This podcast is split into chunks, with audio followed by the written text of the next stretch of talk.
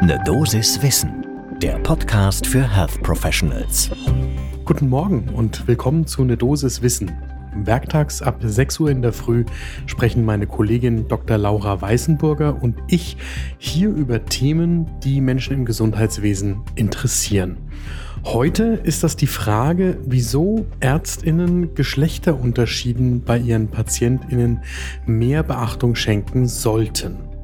Mein Name ist Dennis Ballwieser, ich bin Arzt und Chefredakteur der Apothekenumschau. Heute ist Dienstag, der 20. September 2022. Ein Podcast von gesundheithören.de und Apothekenumschau Pro.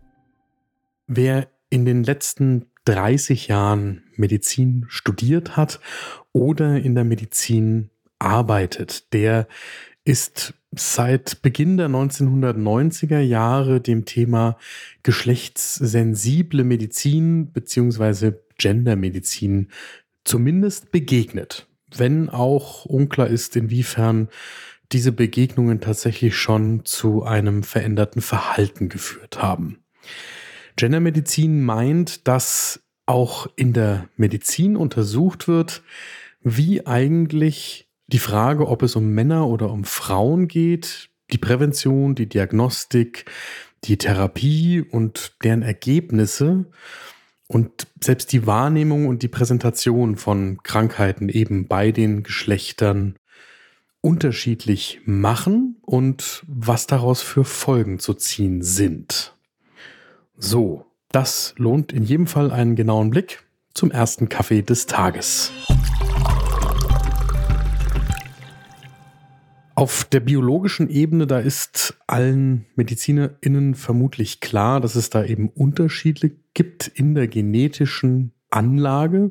Natürlich speziell bei den Geschlechtschromosomen, aber auch im Hormonstoffwechsel und insgesamt im Metabolismus. Außerdem spielen Umwelt, Kultur, soziale, gesellschaftliche und psychologische Einflüsse eine Rolle. Das sind alles körperliche und psychosoziale Faktoren, die sich ein Leben lang auf Gesundheit und Wohlbefinden auswirken. Und das hat eben auch Folgen, alles zusammengenommen, auf die Frage, wie zum Beispiel Männer oder Frauen bei einem stattfindenden Herzinfarkt reagieren. Das ist so das bekannteste Beispiel, würde ich sagen, auch bei Menschen, die sich ansonsten mit Gendermedizin noch nicht so intensiv auseinandergesetzt haben.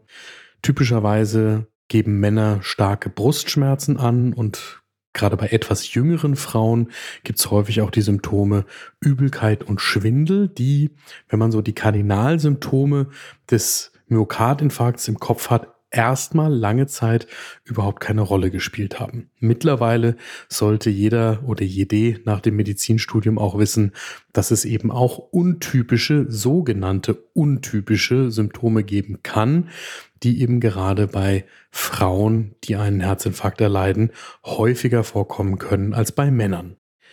Und obwohl jetzt die Gendermedizin versucht, diese Lücken bei den Geschlechtsunterschieden in Ausbildung, Forschung und auch Versorgung zu adressieren, sind wir heute immer noch weit davon entfernt, dass zum Beispiel im deutschsprachigen Raum geschlechtersensible Lehre auch nur flächendeckend im Medizinstudium oder auch in der Ausbildung in der Krankenpflege oder in der Physiotherapie eingebunden wären. Dazu gibt es ein knapp 90 Seiten starkes und wirklich lesenswertes Gutachten von ForscherInnen vom Deutschen Ärztinnenbund und der Berliner Charité. Dieses Gutachten, das sich eher so für die ausführliche Bettlektüre eignet, das verlinken wir natürlich in den Show Notes. In der Forschung ist es so, dass bekannt ist, dass eben präklinische Studien zum Beispiel häufig nur an männlichen Nagetieren, also Mäusen und Ratten durchgeführt werden.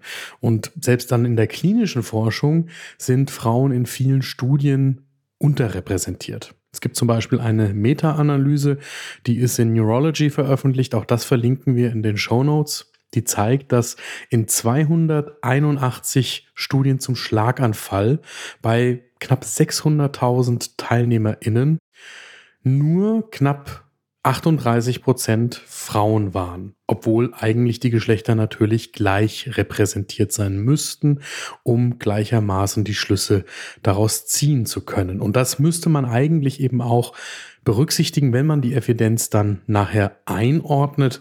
Das findet aber häufig noch nicht in der Form wirklich adäquat adressiert statt.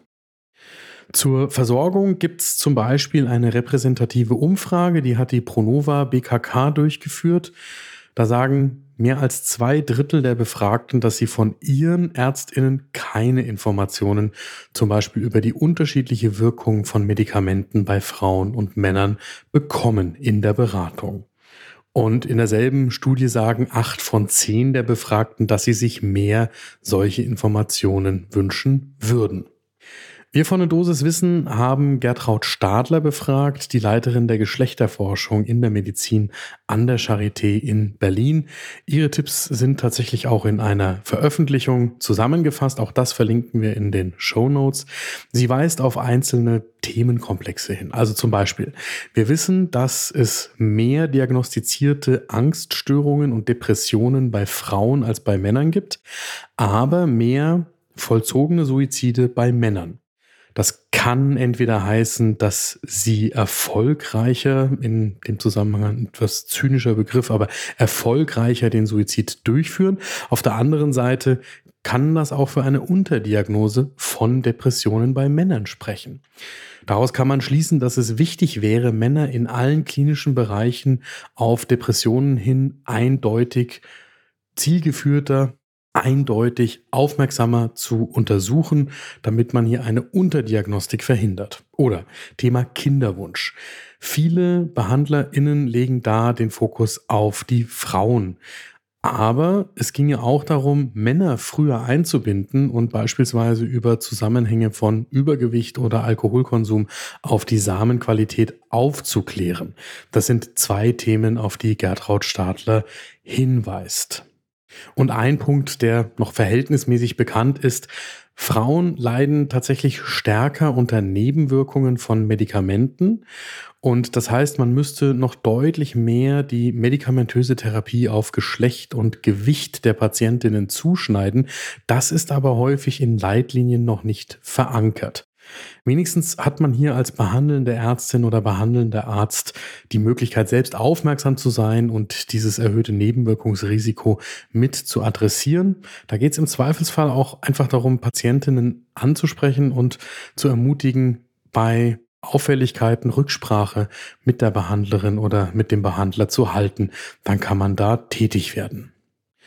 Mein Fazit der heutigen Folge ist, auch 30 Jahre nachdem die Gendermedizin bzw. die Geschlechterforschung in der Medizin so einen Stellenwert angefangen hat, sich zu erarbeiten, sind wir noch weit davon entfernt, das in Forschung, Diagnostik oder Therapie wirklich zu leben. Und das ist ein Thema, das dringend adressiert werden muss, wenn die Behandlungsqualität in Deutschland nach vorne gebracht werden soll. Das war eine Dosis Wissen für heute. Die nächste Folge gibt es morgen ab 6 Uhr in der Früh überall da, wo ihr Podcasts hört. Wenn euch dieser Podcast gefällt, dann sagt unbedingt einer Kollegin oder einem Kollegen Bescheid, die sich auch für gute, knackige Informationen aus dem Gesundheitsbereich interessieren und gerne Podcasts hören. Ein Podcast von gesundheithören.de